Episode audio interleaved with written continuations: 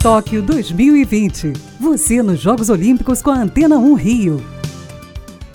Faltam cinco dias para acabar as Olimpíadas, mas ainda tem muita coisa pela frente. De hoje para amanhã, teremos Brasil na briga por medalha em cinco modalidades. Daqui a pouco, às seis e meia, Ana Marcela Cunha vem forte na disputa pelo ouro na maratona aquática.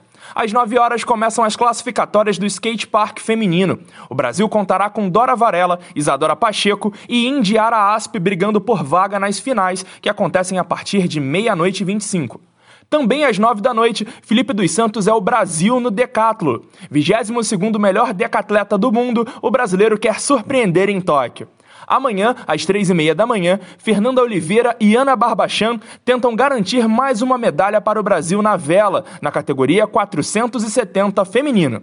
E para fechar, Yuri Mansur representa o Brasil na decisão mista individual de saltos no hipismo. Será a última participação do país na modalidade em Tóquio. É tempo de Olimpíada. É o Boletim Tóquio 2020 na Antena 1 Rio.